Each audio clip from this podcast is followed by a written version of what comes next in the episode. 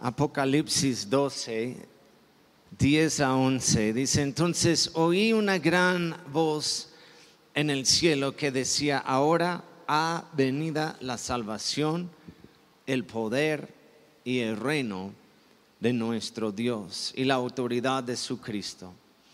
Porque ha sido lanzado fuera el acusador de nuestros hermanos, el que los acusaba delante de nuestro Dios día y noche y ellos le han vencido por medio de la sangre, digan sangre, la sangre del cordero y de la palabra del testimonio de ellos, y menospreciaron sus vidas hasta la muerte. Vamos a orar. Gracias Padre por este tiempo que tenemos aquí. Queremos, como siempre, abrir nuestros corazones y preparar nuestras mentes para recibir todo lo que tú tienes para cada uno de nosotros. Bendice a cada persona aquí. La palabra, todo lo que vamos a hacer está en tus manos.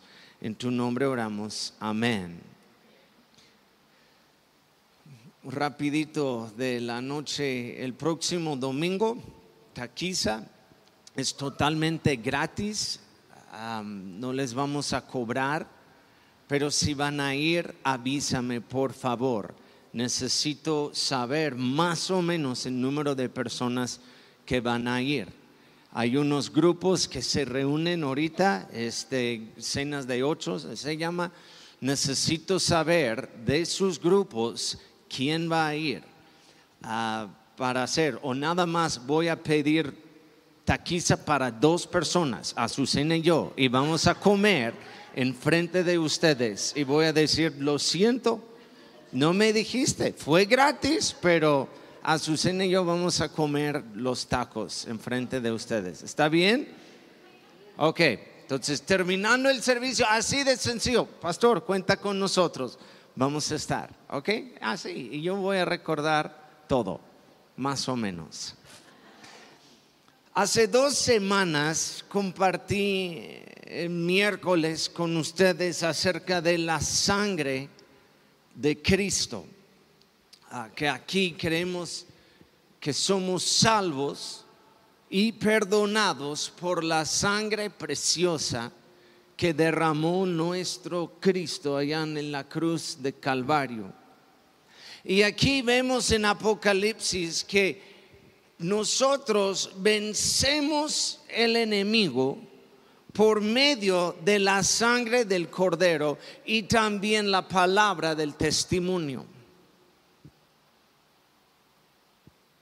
La noche que fue entregado, Cristo compartió esa comunión o santa cena con sus discípulos celebrando en, su tiempo era una representación de algo, pero era una celebración también de lo que se llama la Pascua, de la salida de eh, Egipto. Dios les dio una palabra diciendo que tienen que poner sangre sobre sus puertas para ser protegidos y hubo instrucciones específicas para cenar esa noche un cordero. Y ya fue algo, eh, una tradición que después los judíos celebraron. Ellos no sabían en aquel tiempo que representaba eh, el cordero y la sangre de, de Cristo, ni los discípulos entendían esa noche qué estaba pasando totalmente era para ellos simplemente una tradición, una celebración. Y hoy en día para nosotros también representa algo muy importante. Aquí vamos a poner en pantalla ahorita lo que significa para nosotros y lo que vamos a ver ahorita. La Santa Cena es una celebración de victoria. La Santa Cena es una proclamación de redención. Es una declaración de dependencia. Es una examinación de ti mismo. Y la Santa Cena es un reconocimiento de provisión. Terminando ahorita el servicio, vamos a participar todos en la Santa Cena. Ah, yo les dije, pues perdóname porque se me fue, tenemos meses sin hacerlo. Algunos de ustedes nunca lo han hecho en esta iglesia, perdón, es mi culpa. pero hoy antes de hacerlo quiero enseñar un poco de lo que es. Unos tienen tal vez un buen tiempo en la iglesia y no saben realmente lo que están haciendo. Unos tienen poco tiempo y no, no, saben. hay, hay tradiciones tal vez en otras iglesias. La iglesia católica tiene su manera de hacerlo, pero aquí tenemos, este, es más para mí, es una celebración.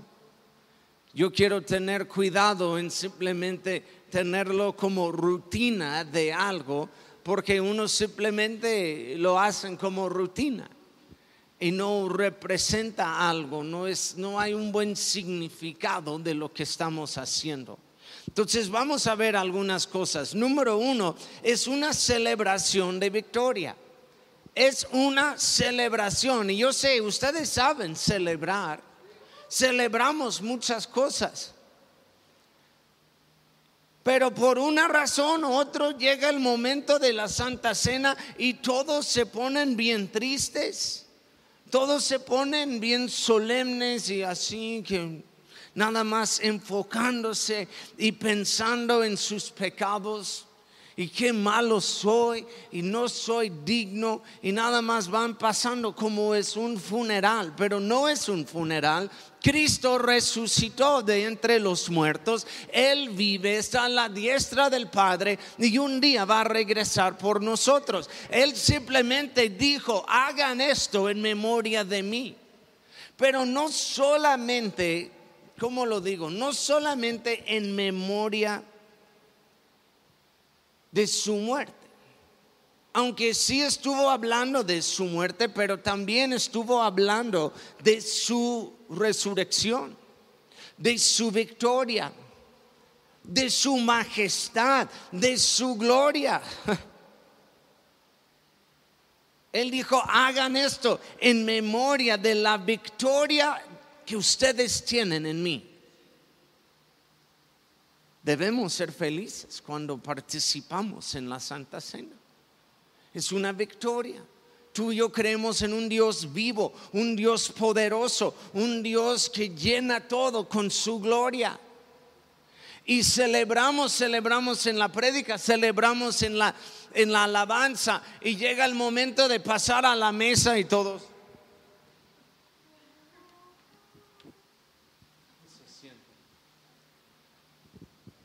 no estamos, no, no, no, Cristo no está muerto. Y tenemos mucha razón para celebrar. Haz esto en memoria de mí significa recuerda de la victoria que tienes. Acuérdate bien de la victoria que tienes por lo que hizo Cristo. Colosenses 2, 13 a 15. Dice, ustedes estaban muertos a causa de sus pecados y porque aún no les habían quitado la naturaleza pecaminosa. Entonces Dios les dio vida con Cristo al perdonar todos, digan todos, todos nuestros pecados él anuló el acta con los cargos que había contra nosotros y la eliminó clavándola en la cruz. De esa manera desarmó a los gobernantes y a las, y las autoridades espirituales, los avergonzó públicamente con su victoria sobre ellos en la cruz. Hay mucho en este verso aquí. Uno habla de la victoria que, que tuvo Cristo en la cruz que traspasó a nosotros. Pero dice que estábamos muertos, pero ahora en Cristo tenemos vida. quitó la naturaleza pecaminosa encima de nosotros, nos dio vida, perdonó nuestros pecados, anuló el acta con los cargos que había, que había contra nosotros, eliminó todo clavándolas a la cruz, en la cruz, y desarmó los gobernantes y las autoridades espirituales. Nos dio victoria. Y dice, eh, cuando dice, hagan eso en memoria de mí, es en memoria de la victoria que nos dio en la cruz. ¿Están conmigo? Debemos sonreír. Número dos es una proclamación de redención. Primero de Pedro 1, 18 y 19 dice, pues ustedes saben que Dios pagó un, un rescate para salvarlos de la vida vacía que heredaron de sus antepasados. No fue pagado con oro ni plata, los cuales pierden su valor, sino que fue con la preciosa sangre de Cristo, el Cordero de Dios que no tiene pecado ni mancha. Nos compró. Cuando Él derramó sangre en la cruz, nos compró a nosotros de nuevo. La palabra redimir, es, significa o redención o redimir, significa comprar otra vez, comprar de nuevo. Significa que tú y yo fuimos de Él,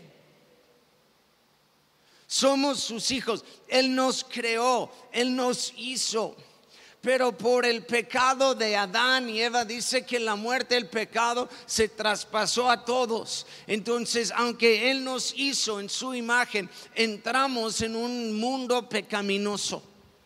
Entramos en este mundo en pecado. Entonces, para salvarnos, aunque somos de Él, nos compró otra vez. En el lugar de reclamar y decir, no, son míos no puedes tocarles. No, pues el diablo también tiene su, su autoridad aquí en la tierra, el poco que tiene, y está tratando de, de, robar y destruir y agarrar todo lo que puede en poco tiempo que le falta. Entonces, para salvarnos, Cristo nos compró en el lugar de decir, no, pues no, no, sí, sí son míos. Decidió comprar de nuevo es la palabra redención, pero no con un no con oro ni plata, sino con su sangre. ¿Quieres pensar en el valor que tienes para Cristo? Es su sangre. Los que piensen, no, yo no soy nadie, yo no puedo hacer nada, nadie me ama, todos me odian, pero me como gusanitos pobre de mí, todo. Y, no, no, no, no, no, no es cierto. Cristo te compró con su sangre. Tengo un amigo, ha venido aquí, es el papá de, de, Jonas, el pastor John, ha, ha venido aquí a predicar. Hace años su esposa estaba en un servicio, abril también ella vino y este, ella estaba en un servicio en su iglesia, estaban plantando una iglesia y, el Espíritu Santo le habló a ella diciendo, regala tu anillo de matrimonio a, una muchacha en la iglesia, una mujer. Y ella, pues obviamente es el anillo de matrimonio, tiene mucho valor, tiene mucho de valor sentimental y, y pues valor en dinero y todo. Pero ella quiso ser obediente y tomó su anillo y regaló su anillo de matrimonio a una mujer en la iglesia. Meses después, esa familia estaba eh, eh, eh, en un tiempo comprando una casa y ellos no tenían el dinero. Incluso el pastor John y, Abril ellos estaban tratando de vender una casa y no podían vender la casa cuando Dios le dijo regala tu anillo. Eh, eh, es como regálalo en obediencia, pero regálalo como una semilla que yo voy a hacer algo con tu casa. Meses después, la señora, esa pareja con quien regaló el anillo, ellos estaban buscando una casa y ocupaban dinero y Dios le habla al pastor John. Ahora ve y compra otra vez el anillo de matrimonio. Yo sé que es raro que ella lo regaló y ya después él va para pedirlo de nuevo, pero no simplemente pedirlo, pagarlo y pagar más de lo que valía. Y él fue con la familia y dijo, mira, yo sé que ah, mi esposa te regaló este, este anillo, pero Dios me habló que necesito comprarlo de nuevo y ustedes ocupan el dinero para su casa. Y ellos como, pues mira, no hay problema, te damos el anillo. Eh, ella me regaló el anillo, no era mío, te, te vamos a dar el anillo, a regresarlo. Y él dijo, no, no, no, no, no. Tengo que comprar el anillo y más dinero de lo que vale. Ya no es mío, no estás regresando algo que es mío. Dios me dijo redimirlo redimir el anillo. Y ustedes pueden usar ese dinero para su casa. Hubiera sido tan fácil simplemente darles el dinero desde el principio, pero Dios le enseñó algo en este proceso.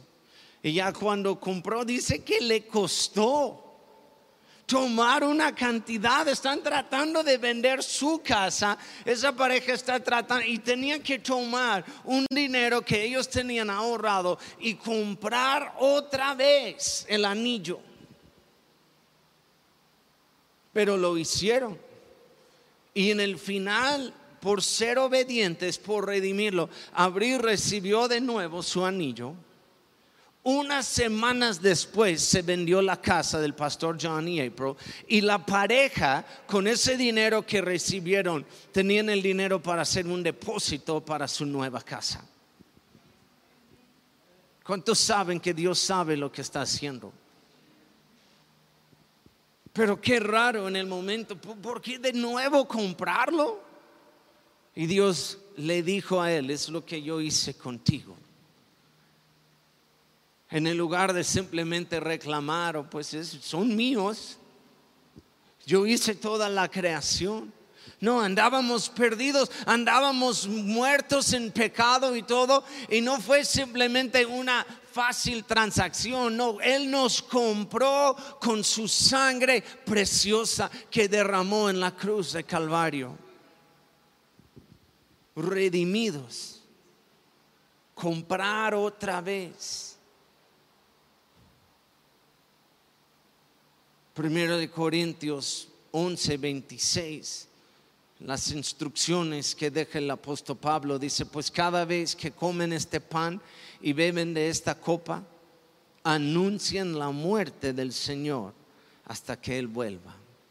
Número tres es una declaración de dependencia en Él. Juan 6, 51 a 59 dice, por eso Jesús volvió a decir, les digo la verdad, a menos que comen la carne del Hijo del Hombre y beben su sangre, no podrán tener vida eterna en ustedes. Pero todo el que coma mi carne y beba mi sangre tendría vida eterna. Y yo lo resucitaré en el día final pues mi carne es verdadera comida y mi sangre es verdadera bebida. Todo el que come mi sangre y beba, bebe mi sangre permanece en mí y yo en él. Yo vivo gracias al Padre viviente que me envió. De igual manera, todo el que se alimenta de mí vivirá gracias a mí. Yo soy el pan verdadero que descendió del cielo. El que coma de este pan no morirá como les pasó a sus antepasados a pesar de haber comido el maná, sino que vivirá para siempre. Cristo nos enseña aquí, fue una enseñanza tan difícil que Él dijo aquí, incluso perdió seguidores con esta enseñanza. Pero él estaba dando un mensaje medio difícil diciendo, si ustedes no hagan esto, no, no pueden tener la vida eterna. No pueden participar en lo que yo les estoy dando. Y esta nos enseña nuestra dependencia en Él. También en Juan 15, 5 dice, ciertamente yo soy la vid y ustedes las ramas. Los que permanecen en mí y yo en ellos producirán mucho fruto, porque separados de mí no pueden hacer nada. Digan nada, nada, nanchis, cero, nada. Nada. No, pues un poquito, nada pueden hacer si estamos separados. En Juan 6, lo que acabo de leer, dice, no pueden tener vida eterna si no participan en esto. Juan 6, 63, eh, solo el Espíritu da vida eterna. Los esfuerzos humanos no logran nada. Digan nada. Nancy, cero nada. Las palabras que yo les he hablado son espíritu y son vida. Puedo dar más ejemplos, pero aquí hay tres en que Cristo está diciendo, mira, sin mí ustedes no pueden hacer nada. Si no participan en eso, si no reciben esto, si no pueden tomar la sangre y comer mi cuerpo y ser parte de eso, ustedes no pueden tener vida eterna. No hay otro camino al Padre. Él dijo palabras muy distintas, muy ciertas. Yo soy el camino, la vida y la verdad. Nadie llega al Padre sino por mí.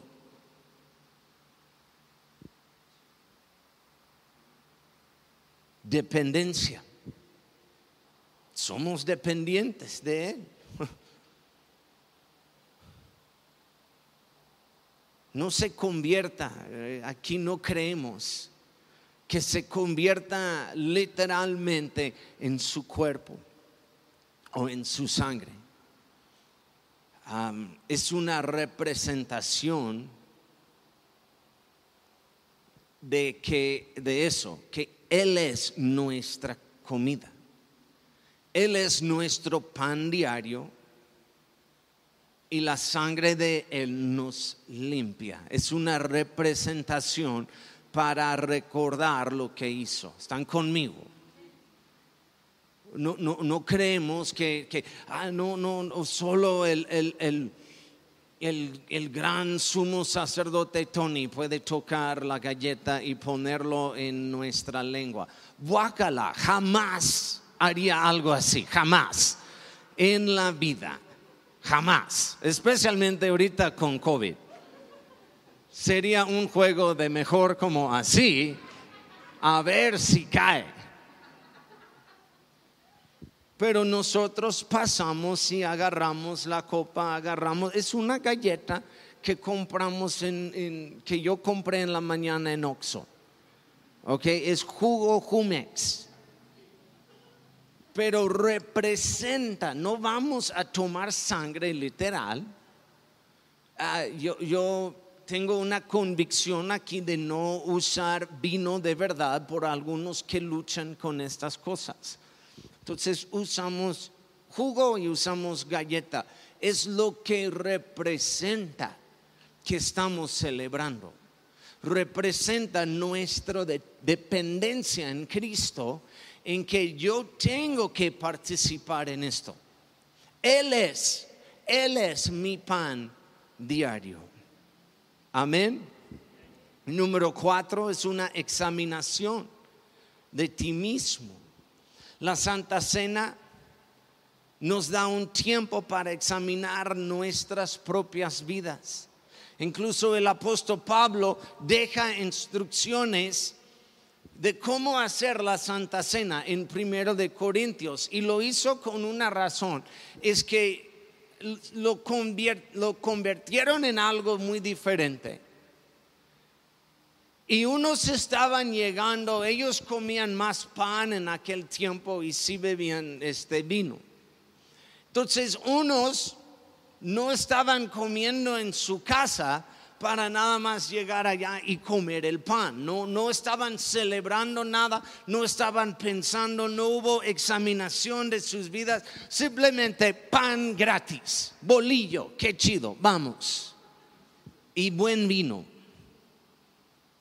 Entonces el apóstol Pablo tiene que escribir una carta a la iglesia diciendo, hey, ocupan algo de orden cuando hagan esto. Y es cuando da las instrucciones. Dice, en la noche que fue entregado, Cristo tomó pan y empieza a explicar todo. Y dice, mira, comen en sus casas. Ese no es un buffet gratis.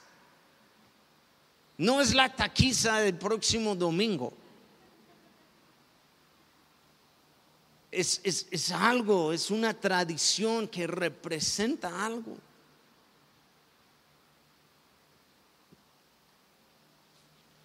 Uno me dijo hace años, iba a tomar una de las iglesias que plantamos.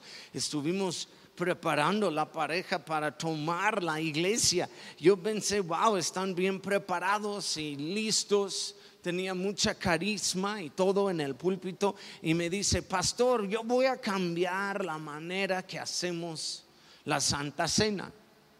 Y yo, mm, ok, eh, cuéntame, antes que te doy la iglesia, cuéntame, ¿qué estás pensando? y dice, mira, eso del pan y del jugo se me hace muy, no sé, muy chafa yo quiero hacer espagueti. ¿Espagueti? ¿Qué? Lasaña, era lasaña. Quiero hacer lasaña y vamos a dar coca porque todos los, mexicanos nos encanta la coca y, lasaña y coca y, va a haber una celebración. Y, y, entonces frené mi tiempo de darle a la iglesia. Y dije, espera, ese no es simplemente, no es convivio, hay tiempos de convivio, hay tiempos de celebrar y, estar entre nosotros, ustedes saben, nos encanta, pero no es lasaña, no representa pan, pan de vida, por lo menos agarra algo cerca, ¿verdad? Unos dan galletas marías, no me gusta tanto eso, pero es mejor que lasaña. y coca, aunque nos encanta tener coca, pues el jugo de uva es un poco más cerca de lo que, lo que es, y yo digo más tradicional que lasaña y coca. Pero las palabras que dejó aquí en las instrucciones, primero de Corintios 11, 28, voy a brincar un poco aquí, pero dice, por esta razón, cada uno debería examinarse a sí mismo, porque dijo, mira, están haciéndolo con mal corazón, con mala actitud y, con este, razones equivocadas. Entonces, cuando lo van a hacer, cada uno debería examinarse a sí mismo antes de comer el pan y beber la copa. 31 y 32 dice, si nos examinamos cuidadosamente antes de comer, no tenemos por qué ser juzgados. Pero el Señor nos juzga y disciplina para que no seamos condenados con el resto del mundo. ¿Ok? Mira, para explicarlo, no tenemos que tener temor de la palabra probarse o examinarse, ¿ok?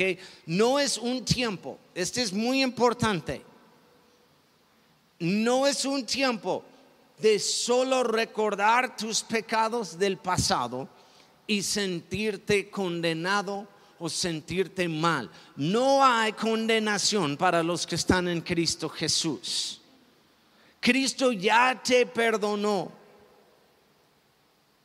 Acuérdate que en el Nuevo Testamento vemos que Cristo, eh, eh, escucha, este es importante, está invitándonos a participar en la comunión. Invitar, es una invitación para estar con Él en la Santa Cena. Él no está rechazando gente, está invitando.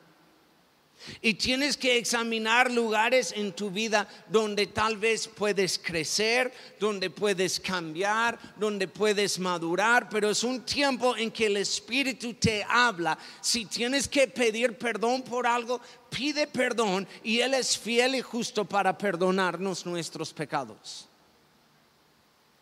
Todos aquí pueden participar en la Santa Cena. Tomamos un tiempo antes de examinar Dios muéstrame algo. Y el Espíritu te habla. No es un tiempo de sentirte condenado. Tal vez te habla y dice, pide perdón con esta persona. Hey, has estado en eso, cambia esto. No, no, no sé, es un tiempo de examinar. No hay nada mal en esto, incluso están en las instrucciones. Si pueden pasar en el piano. Y es un tiempo de reconocimiento, reconocer la provisión de Dios. No solamente la provisión en cosas materiales, sino la provisión de la salvación que Dios nos dio. ¿Están conmigo? ¿Están conmigo? Hay una provisión de salvación, de salud, sí de bendiciones, tal vez materiales, una, una provisión de su Espíritu Santo, una provisión de su iglesia. Hay mucha, cuando hablamos de provisión, y celebramos y reconocemos la provisión de Dios en la Santa Cena, estamos tomando un tiempo no solamente examinarnos, pero decir, Dios, tú provees todo para mí. Soy dependiente de ti. Proveíste salvación, proveíste para mí vida eterna. Y lo reconozco ahorita participando Primero de Corintios 11, 28 dice, por eso cada uno debe examinarse antes de comer el pan y beber la copa. Porque si come de este pan y bebe de esta copa sin pensar en el cuerpo de Cristo, come y bebe para su propio juicio. Esa es la razón por la que tantos de ustedes están débiles y enfermos y varios han muerto. Ahora, no, ¿cómo lo puedo explicar? No va a quitar estas cosas de ti o castigarte. Pero a lo mejor estás perdiendo todo lo que puedes tener en Cristo por no entender lo que estamos haciendo. Yo no creo para nada. Yo no creo que Dios pone enfermedades sobre nosotros. Pero hay tiempos en que simplemente no reconocemos que Él es nuestro sanador. me, explico? ¿Ven la diferencia? Hay enfermedades porque vivimos en un mundo caído. Hay pecado, hay luchas, hay cosas. Pero Él, Él provee para nosotros una manera. Él provee la salvación. Él provee para nosotros la, la, sanidad. Y, y a veces simplemente no lo reconocemos. O no sabemos que Él puede. La Santa Cena, hermanos, es más que simplemente, ah, todos pasan, agarran la copa, agarran la galleta, lo hacemos primer domingo del mes y ya. No, no, no, hay, hay, hay tanto. Estamos celebrando la victoria que tenemos, es la proclamación de la redención de Cristo, redimidos por gracia. Declaración de dependencia y es una examinación de ti mismo y es reconocer la provisión. Todo lo que tenemos viene del Padre. Todo. Y fuera de Él nada, nada podemos hacer o tener. Amén. Pónganse de pie, por favor. Vamos a hacer algo aquí muy, espero, sencillo. Allá atrás está la mesa. Si pueden prender la luz, por favor, de este lado, nada más por el tiempo. Vamos a empezar primero con esta sección. Ustedes pueden ir, este, pueden pasar por aquí y nada más hacer la vuelta, ¿ok? Van a pasar, a agarrar una galleta y una copa y van a regresar a su asiento. Empezamos aquí de este lado.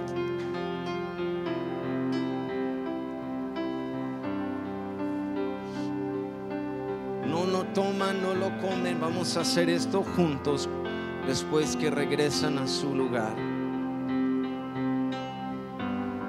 Después esta sección ustedes pueden así enfrente y a cada pasillo ir pasando y hacer también la vuelta. Adelante.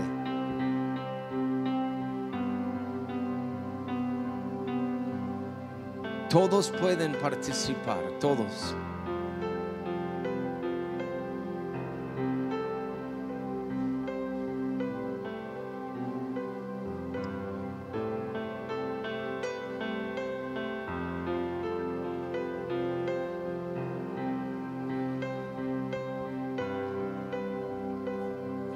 Ahora esta sección aquí, ustedes también ya pueden pasar.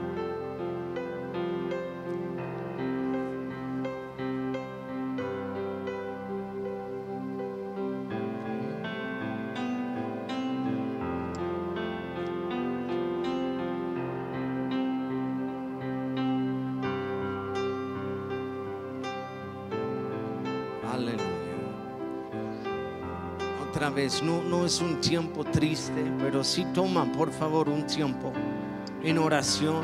Puedes estar ahorita hablando, examinando tu propio corazón. Dile, Dios revela por favor las cosas en mí. Dile gracias. Este, este es un tiempo también para decir gracias, Padre, por la provisión. Gracias por la victoria que tenemos en ti, la salvación que hoy estamos celebrando, la sanidad que hoy aceptamos, tu provisión sobrenatural.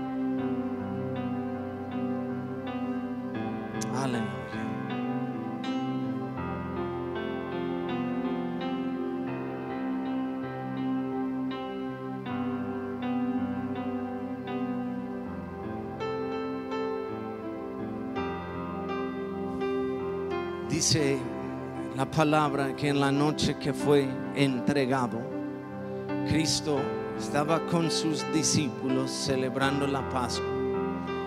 Y tomó pan y lo partió y lo dio a los discípulos y dijo, este es mi cuerpo, que por ustedes es partido, es dado. Y dijo estas palabras, hagan esto en memoria de mí el cuerpo de Cristo, siendo Él el pan de vida. Y, el pan, lo que, lo que ahorita estamos haciendo es, representa el, un cambio. Él, él tomó nuestro lugar en la cruz. Dijo, este es mi cuerpo que por ustedes es entregado. En otras palabras, hey, yo voy a tomar tu lugar ponte al lado y yo tomo tu, mi cuerpo entregado por ustedes. Y Él tomó tu lugar y mi lugar en la cruz de Calvario. Y dijo, hagan esto en memoria de mí. Gracias Padre por tomar nuestro lugar. No lo merecíamos. Ni merecemos ahorita esa gracia y ese amor. Pero tú, de tu amor y de tu gracia sigues derramando sobre nosotros. una gracia que no merecemos y tomaste el lugar por nosotros. Gracias por entregar tu vida. Hoy lo reconocemos. Amén. Come, por favor.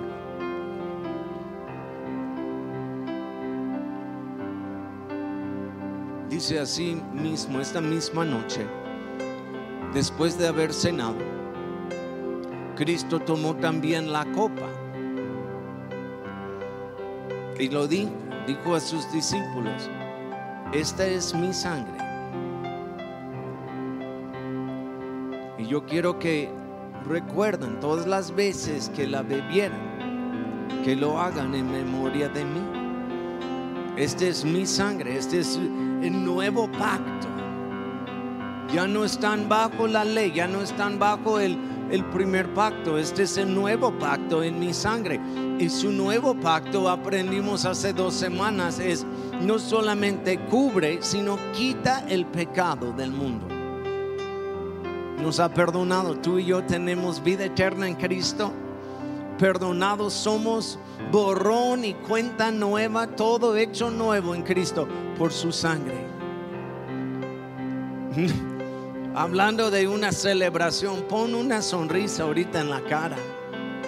Tenemos vida eterna en Cristo Jesús. Amén. Yo sé que no es coca, es mucho mejor. Amén. Gracias Padre por tu sangre preciosa que nos da vida. Yo sé que una gota de tu sangre puede salvar todo el mundo. Gracias por salvarnos, por lavarnos, por limpiarnos y quitar todo el pecado de nosotros. Hoy lo celebramos. Gracias Padre. Amén. Toma por favor.